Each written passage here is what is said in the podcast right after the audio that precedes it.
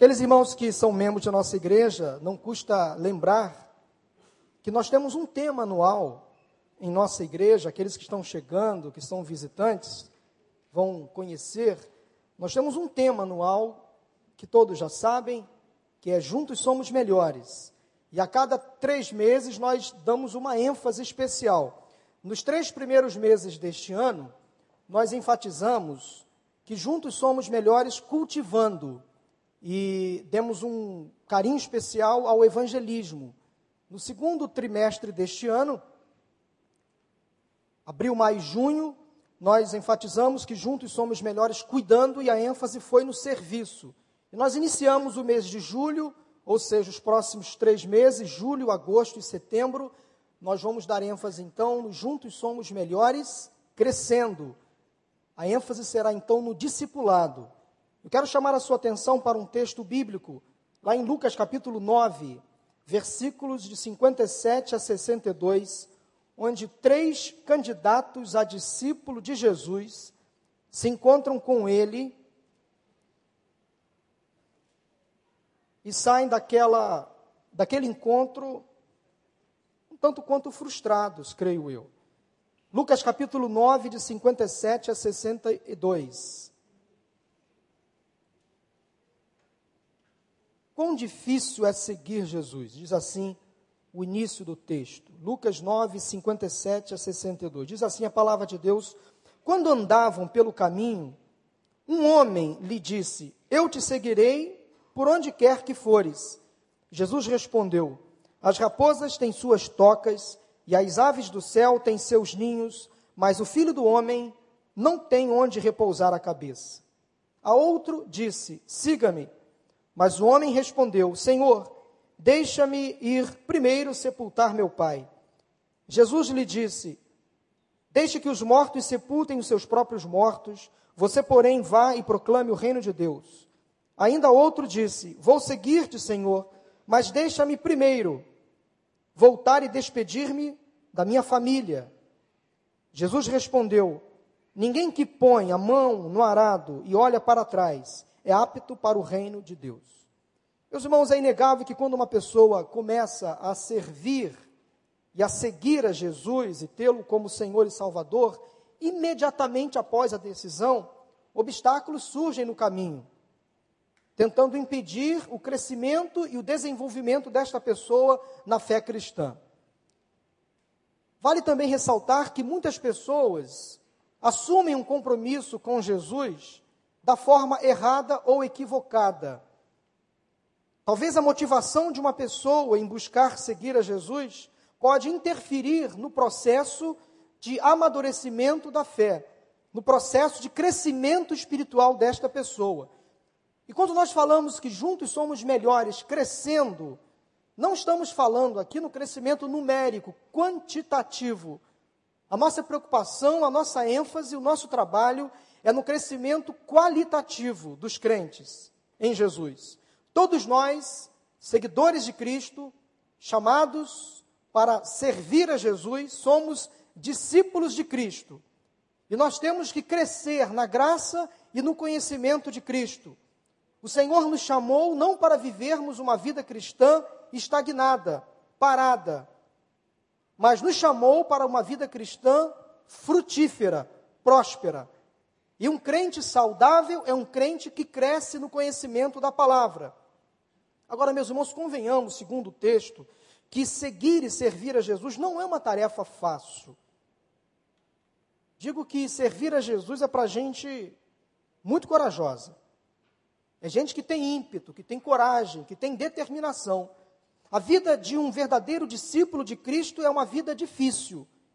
Ele tem que abrir mão dos prazeres deste mundo dizer não ao pecado, por exemplo, dizer não às vontades da carne e andar uma vida de santidade, uma vida regrada, mas posso dizer e afirmar com toda certeza que vale a pena servir a Jesus. Talvez se você possa recordar do seu passado, você que já é um crente em Jesus, aonde você estaria hoje, o que você estaria fazendo neste momento, se você não tivesse um dia assumido um compromisso de salvação com Jesus. Será que você estaria aqui?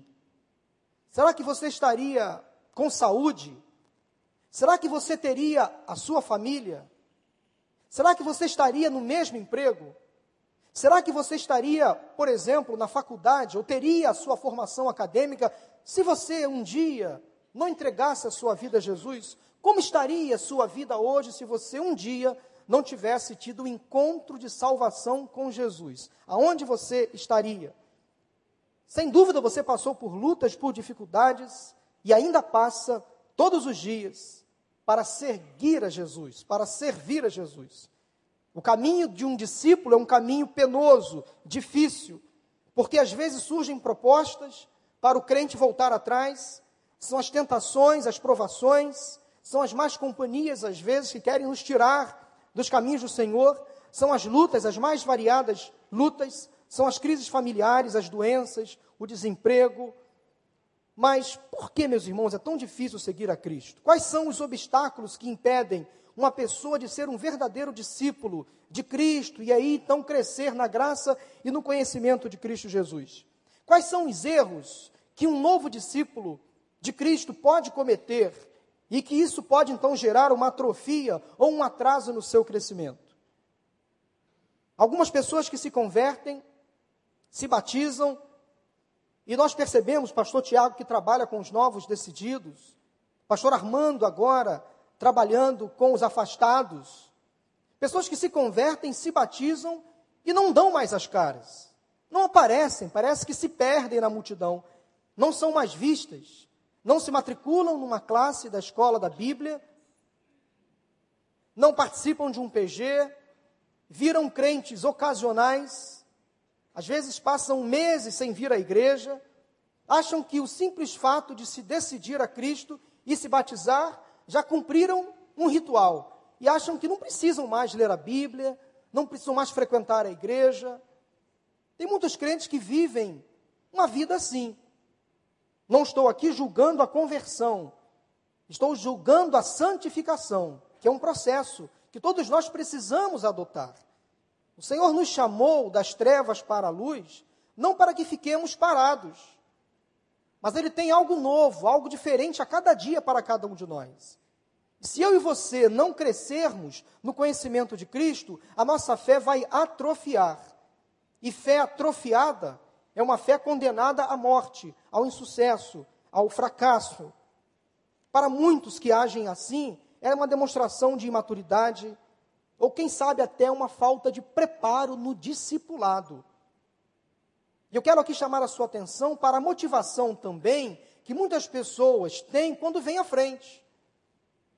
Tem muitas pessoas que vêm à frente num apelo para que os seus problemas sejam resolvidos.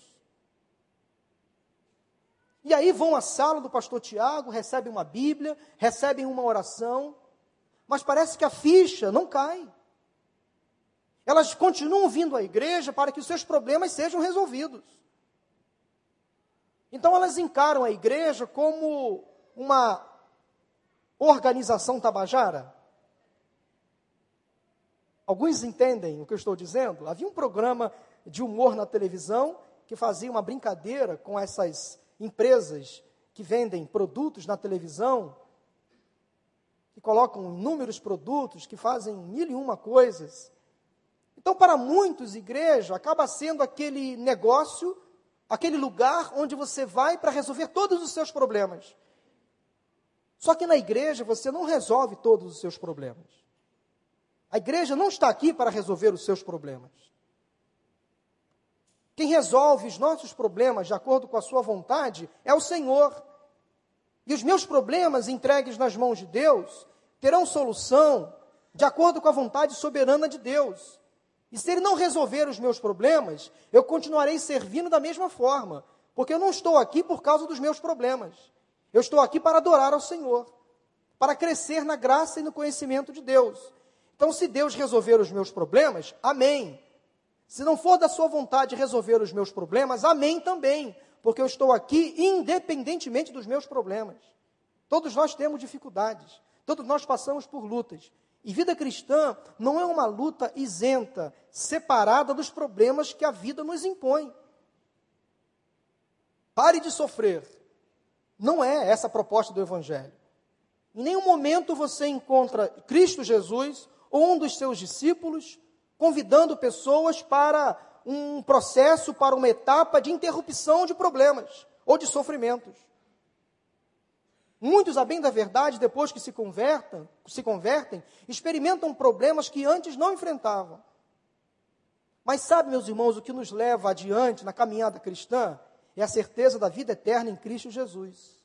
A certeza da salvação, a certeza que temos que um dia estaremos com o Senhor na glória e lá não haverá choro, nem ranger de dentes, as nossas lágrimas serão enxugadas pelo Senhor Jesus. Isso nos enche de motivação.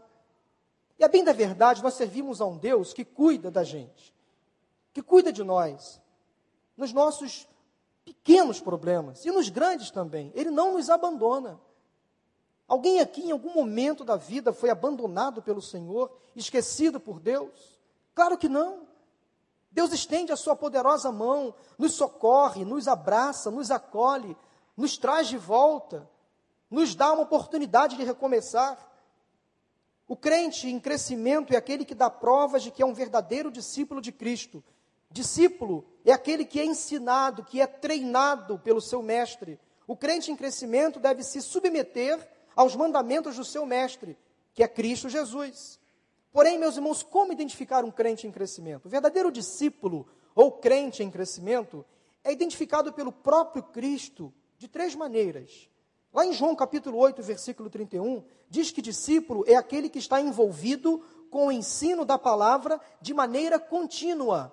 Discípulo é aquele que está envolvido com o ensino da palavra de maneira contínua. Diz assim em João 8,31: Se vocês permanecerem firmes na minha palavra, verdadeiramente sereis meus discípulos.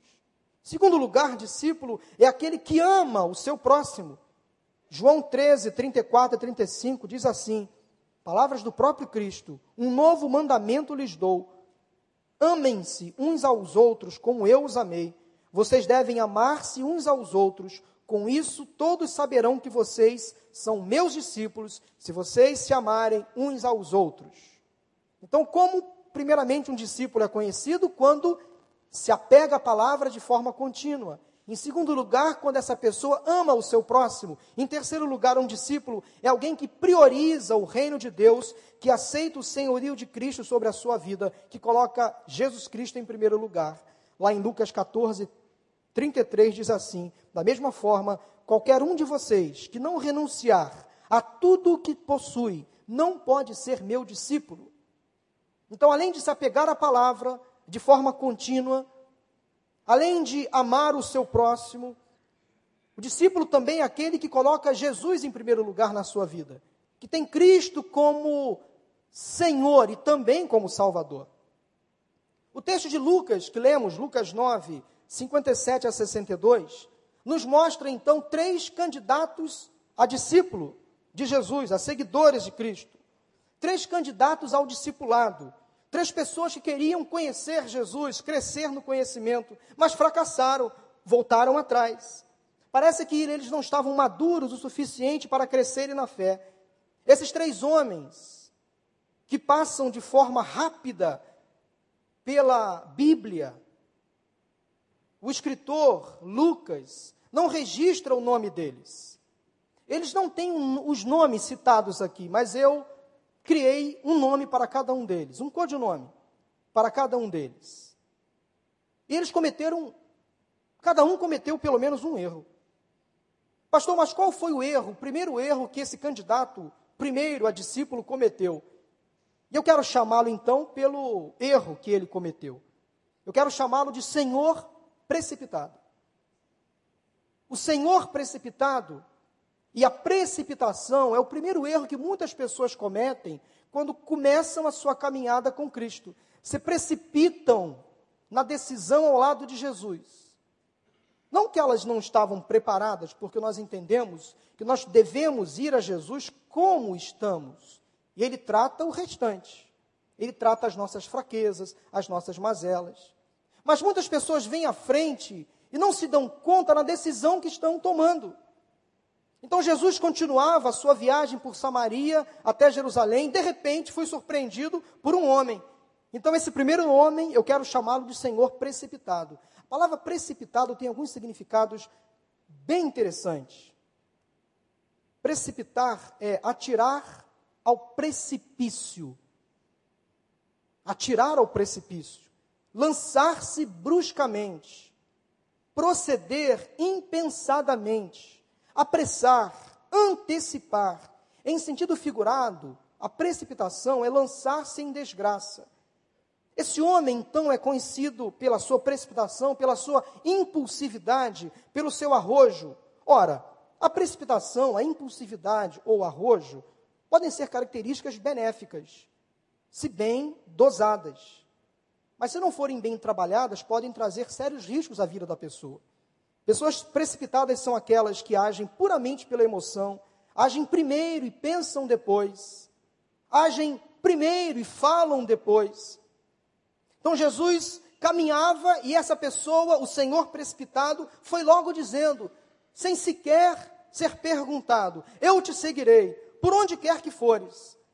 Vocês conhecem pessoas que agem dessa forma? Pronto, falei. Ou seja, não pensam no que vão falar, não pensam no que vão fazer. Quanta precipitação, quanta impulsividade. Meus irmãos, e como tem gente assim, que leva o evangelho desta forma, se precipitam na decisão ao lado de Jesus, ou na decisão de assumir um ministério, uma tarefa na igreja, agem pela emoção, são convidadas e colocam logo o seu nome, mas depois, quando o trabalho começa, e nós estamos num período do ano, mês de julho, é meio do ano, a bem da verdade já passamos do meio do ano, né? Já estamos partindo para, estamos no início do segundo semestre. Quantos crentes no início do ano, na virada do ano, fizeram compromissos com Deus, pactos com o Senhor, mas esqueceram agiram de forma impensada. Muitos irmãos se colocaram à disposição para trabalhar em ministérios, em atividades na igreja, mas quando surgiram as dificuldades, abandonaram o trabalho. Agiram de maneira precipitada. Quantos crentes agem precipitadamente na obra do Senhor? Agem pela emoção, pelo impulso, e aí deixa o trabalho.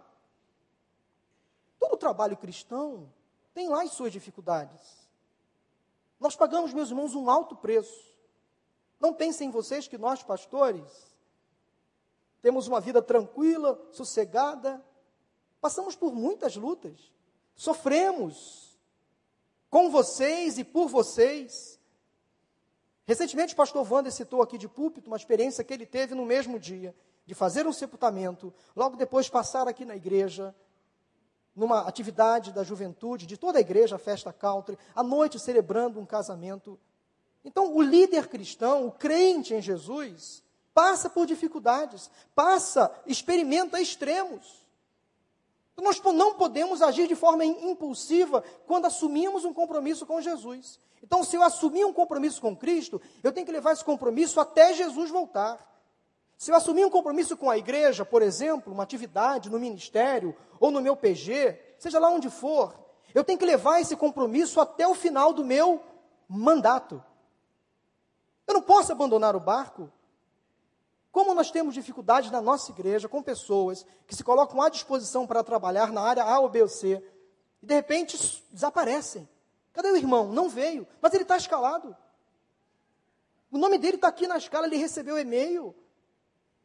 Como a tia Denise do Recriança sofre com voluntários que se candidatam para trabalhar lá no Recriança, de vez em quando aparece aqui na tela, né? Recriança chama voluntários, aí aquela lista. Onde eles estão? Esqueceram. E são lembrados, viu? São lembrados, recebem e-mail, as pessoas da igreja ligam, mas elas se esquecem. Ah, está muito frio hoje, não vou à igreja. Alguém vai fazer no meu lugar vai ter alguém. Quantos músicos escalados para tocar, pessoas escaladas para cantar. Chega no dia da escala, uma vez por mês, não é verdade, irmão Robson?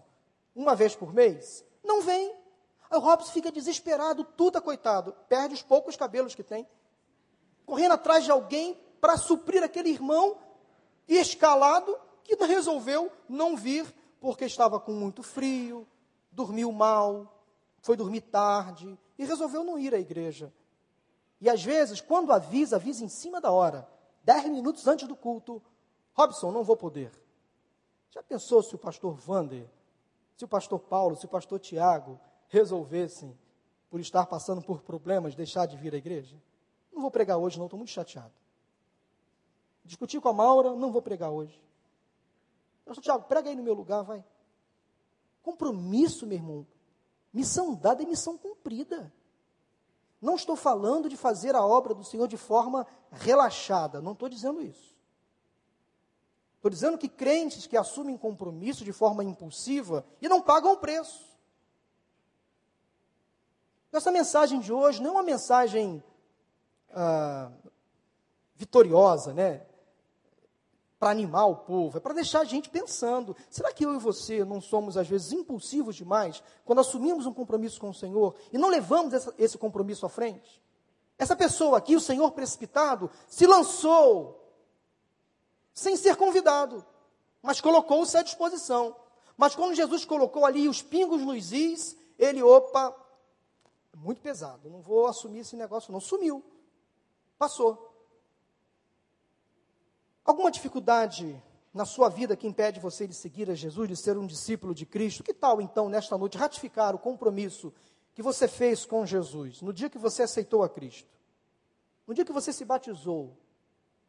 No dia que você disse sim aquele convite para trabalhar na obra do Senhor, e de repente você esqueceu, relaxou, mas, meus irmãos, Deus é tão bom que nos dá sempre a chance de recomeçar. Então, se eu fraquejo, se eu esqueço, se eu tomo uma decisão impulsiva, precipitada, o nosso Deus é tão misericordioso, que bom que Ele é bom, que Ele é misericordioso. Senão estaríamos todos nós numa situação muito difícil. Será que você não tem agido de forma precipitada na obra do Senhor? Se você está desta forma, deste jeito, não é o padrão ideal. Você não vai crescer espiritualmente agindo assim. Então, assuma um compromisso com Deus nesta noite. Que tal ratificar então a decisão que um dia você tomou ao lado de Jesus para aqueles que se converteram, mas parece que não levaram a vida cristã adiante, a sério? Quem sabe você tomou uma decisão precipitada de seguir a Jesus, de servir a Jesus, mas Ele é paciente com você e lhe dá uma segunda chance. Fica tranquilo que Deus é misericordioso demais. Só não sei até quando, mas Ele continua sendo misericordioso. E aproveite que a misericórdia dele se renova a cada manhã. Ele é fiel, bom, justo, perdoador. Vamos lá, vamos recomeçar. Deus é assim. Primeiro homem, qual o nome dele? O Senhor precipitado. Sabe qual é o nome do segundo homem, do segundo candidato a discípulo? É o Senhor ponderado. É o outro extremo. Se o primeiro era um extremo, o outro era o outro extremo. O ponderado é aquele que é vagaroso demais. Se o primeiro homem foi precipitado demais, o segundo partiu para o outro extremo. Então o nome dele é o Senhor ponderado. O ponderado é aquele que sempre releva, que sempre tem uma justificativa. Veja bem. Entretanto, contudo, ele está sempre ponderando, analisando. Ele queria seguir a Jesus, mas antes tinha outras prioridades. Ele foi vagaroso demais, lento demais na tomada da decisão, perdeu a grande chance da vida.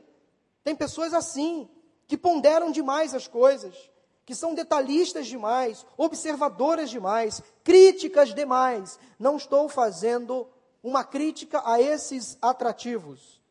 Estou falando do, ex, do excesso, do extremo.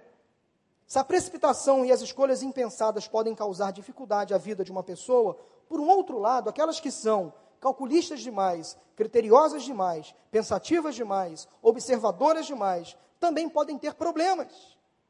Aqui eu falo então de atitudes extremas, ok? Estão comigo? Nada contra o preparo, o planejamento, a análise dos fatos e situações, mas há pessoas, meus irmãos, que perdem grandes oportunidades na vida, na vida, porque observam demais, deixam um tempo passar demais, demoram demais a tomar uma decisão. O tempo passa, o tempo voa e essa pessoa continua na boa, na boa dela, né? Mas será que é boa de Deus? Porque muitas pessoas perdem grandes oportunidades que Deus concede, mas elas deixam passar a oportunidade porque ficam analisando demais, são ponderadas excessivamente. O homem em questão, esse senhor ponderado, ele queria enterrar o seu pai. Nada contra sepultar o pai. Nada demais sepultar alguém da própria família. Porém, o texto não deixa claro se o pai daquele moço já estava morto. A sua resposta, bem da verdade, foi uma recusa não completa, mas ele não demonstrou o interesse imediato, uma prontidão, uma servidão. E repare uma coisa: para o judaísmo, era um dever sagrado sepultar o pai, o próprio pai. Isso trazia galardão à vida presente e à vida futura. Então aquele homem analisou demais a situação. E o que Jesus queria ensinar para ele era o seguinte: deixa que os mortos espirituais sepultem os mortos físicos. Sempre haverá na terra mortos espirituais que se preocuparão demasiadamente com as suas responsabilidades terrenas. Talvez o que esse moço queria dizer era o seguinte: sabe, Senhor, analisando cuidadosamente o seu convite, fazendo um estudo de caso da vida cristã, deixe meu pai morrer primeiro, ele está grave, mas deixe ele morrer. E depois da morte, do sepultamento, depois do luto, aí sim eu resolverei te seguir. Tem algumas prioridades que não podem ser deixadas agora de lado. A minha prioridade agora é cuidar do meu pai, para depois te seguir. Em outras palavras, meus irmãos, traçando um paralelo, são pessoas que agem assim, pensam assim ou falam assim. Deixa eu ficar mais velho, Senhor, para te seguir. Deixa eu amadurecer mais na fé para te servir na igreja. Deixa eu primeiro concluir os meus estudos, concluir a faculdade, ter um emprego, uma profissão. Quem sabe depois do casamento, com filhos, aí sim eu vou me envolver na igreja. Não, eu não estou preparado ainda, deixa eu. Não, eu. Está sempre ponderando, está sempre colocando ali algumas justificativas. Deixa primeiro resolver os meus problemas, para depois sim cuidar dos teus problemas, Senhor. A vida de um discípulo requer compromisso imediato, dedicação exclusiva. Nós, como seguidores de Cristo, discípulos de Jesus, devemos colocá-lo em primeiro lugar e é bíblico, quando eu coloco o reino de Deus em primeiro lugar, todas as demais coisas me serão acrescentadas. Acrescentadas. Será que algum interesse pessoal que tem impedido você de seguir a Jesus? Alguma ponderação excessiva que tem impedido você de ser um crente mais integrado à obra do Senhor? Talvez o seu crescimento espiritual esteja comprometido porque você está analisando demais a situação. Então, este segundo homem é o outro extremo. Se o primeiro era precipitado demais, este era ponderado demais. Qual o primeiro homem? O Senhor precipitado. O segundo homem, o Senhor ponderado. E agora há um terceiro homem na história. Esse terceiro homem, eu quero chamá-lo de Senhor indeciso. Ele é um misto do primeiro e do segundo. O terceiro homem é parecido com o primeiro e com o segundo. Ele colocou-se prontamente, você pode observar no texto, colocou-se prontamente para seguir a Jesus, mas tinha algo antes a fazer. Então quero chamá-lo de Senhor indeciso. Quero fazer, quero trabalhar, mas não sei se devo, não sei se posso. Será que é conveniente? Você conhece alguém assim, indeciso, inseguro, que não é firme na tomada de decisões? É o terceiro homem do texto. O terceiro candidato a discípulo, a seguidor de Jesus, ficou ali no chove não molha, no rame-rame, vou não vou, ó vida, será que vale a pena? Ficou naquela indefinição, na indecisão da vida. Ele estava então no meio termo entre a precipitação e a ponderação. Quero, mas será que devo? Quero, mas será que é o momento? Quero seguir a Jesus, mas será que estou preparado? Quero assumir um compromisso com Cristo, mas não sei se devo, não sei se é o momento. Quero assumir um compromisso com o Senhor, mas não sei se é o tempo. Ele tinha algo importante a fazer antes de seguir a Jesus, mas onde ele falhou? Volto a dizer, nada contra atender a família. Nada contra ser uma pessoa de família. Ele permitiu então que os laços familiares ocupassem o lugar que deveria ser de Cristo. Lá em Mateus 6, 21, Jesus diz: Onde estiver o vosso tesouro, aí estará também o vosso coração. Na mente, no coração daquele terceiro homem, o senhor indeciso, a família estava em primeiro lugar. Ele colocou o importante no lugar do essencial. Família é importante. É bom ter uma família. Todos nós temos uma família. Devemos valori, valor, valorizá-la. Ah, deixa eu fazer uma fonoaudiologia para melhorar. Devemos valorizar a família. Devemos amar a nossa família. Devemos defender a nossa família, proteger a nossa família, levantar a bandeira da nossa família, mas ela não ocupa o lugar de Jesus na nossa vida. O lugar de Jesus ninguém mais ocupa, família não ocupa, profissão não ocupa, os negócios não ocupam, o dinheiro não ocupa, o cônjuge não ocupa, os filhos não ocupam. Jesus é, é, é, é presença marcante na vida e onde ele entra no coração ninguém mais pode ocupar. Nós não podemos dividir a honra do Senhor com ninguém. Não podemos ter dois senhores, servir a dois deuses. Este homem tão indeciso colocou o importante no lugar do essencial. Mas ele e nós não podemos colocar coisas importantes no lugar do essencial. Essencial com E maiúsculo. O essencial é Cristo Jesus. Ele sim deve ocupar o centro da nossa vida. Há pessoas que se concentram demais no cônjuge, nos filhos, outros nos negócios, na família, no futuro e às vezes deixam Deus de lado. Cuidado com a indecisão.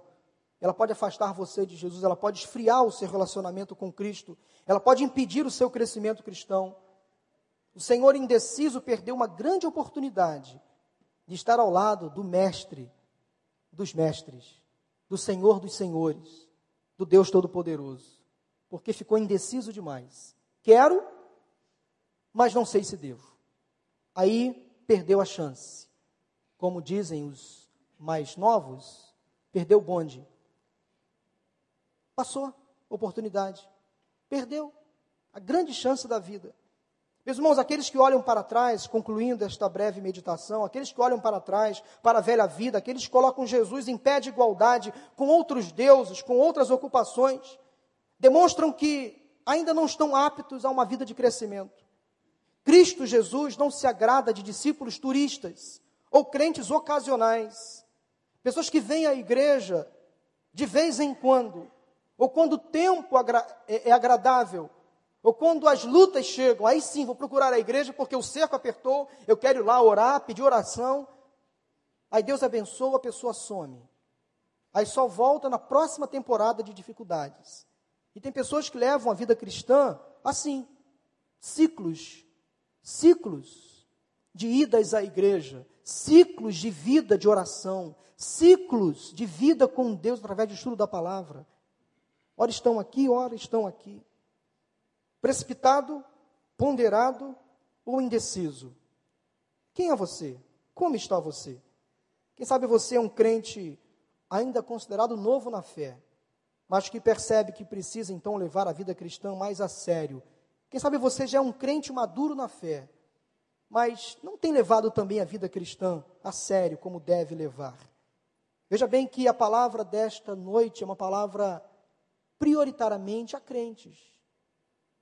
E para aqueles que estão dando os primeiros passos na vida cristã, você deve saber que vida cristã é uma vida de seriedade. Não é uma vida do oba-oba. A mídia tenta nos passar a ideia de que ser crente é culte, Está na moda, né? Ser do mundo gospel.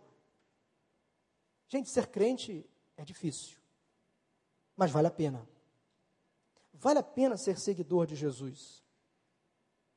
O que faz um crente crescer e amadurecer na fé é o conhecimento que ele tem da palavra e as experiências que ele tem com Deus. Por isso que lá em Mateus 22, 29, Marcos 12, 24 diz assim, que nós devemos conhecê-lo através das escrituras e do seu poder. E nós erramos quando nós não nos dedicamos à palavra, ao conhecimento da Bíblia. E também nós erramos quando nós não consideramos o poder de Deus, o Espírito Santo agindo em nós. Então quero convidar você, já foi citado aqui naquele vídeo da igreja, que as nossas escolas estão com as suas matrículas abertas para o segundo semestre. Eu quero incentivar você, se você ainda não é aluno de uma das nossas escolas, a fazer a sua matrícula. As aulas vão recomeçar a partir do dia 5 de agosto. Se você ainda não frequenta, participa de um pequeno grupo, participe. Onde você ali também vai crescer, vai ajudar a evangelizar, vai ser discipulado, vai ser tratado, vai ser cuidado. Pastor Tiago coordena uma equipe de discipuladores. Se você quer caminhar com uma outra pessoa, o discipulado um a um, eu quero crescer no conhecimento da palavra, procure o pastor Tiago. Ele vai escalar um discipulador para caminhar com você, ensinar a Bíblia para você. O que você não pode é ficar de braços cruzados, sendo já um crente em Jesus. Nós temos muito, muito que aprender. Se você não participa então de uma das classes, inscreva-se. Se você não participa de um PG, procure dos pastores de rede. Os contatos deles estão no boletim da igreja. Se você percebe que precisa se dedicar mais ao estudo da Bíblia, ou ter uma vida de mais oração, intimidade com Deus, comece agora mesmo.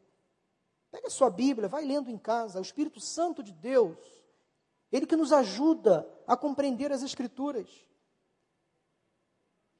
Leia a palavra, Compre um bom livro evangélico, uma Bíblia com concordância, para você poder aprender sozinho. Vem para a escola da Bíblia, para a escola de integração. Faça a sua parte. Participe de um PG.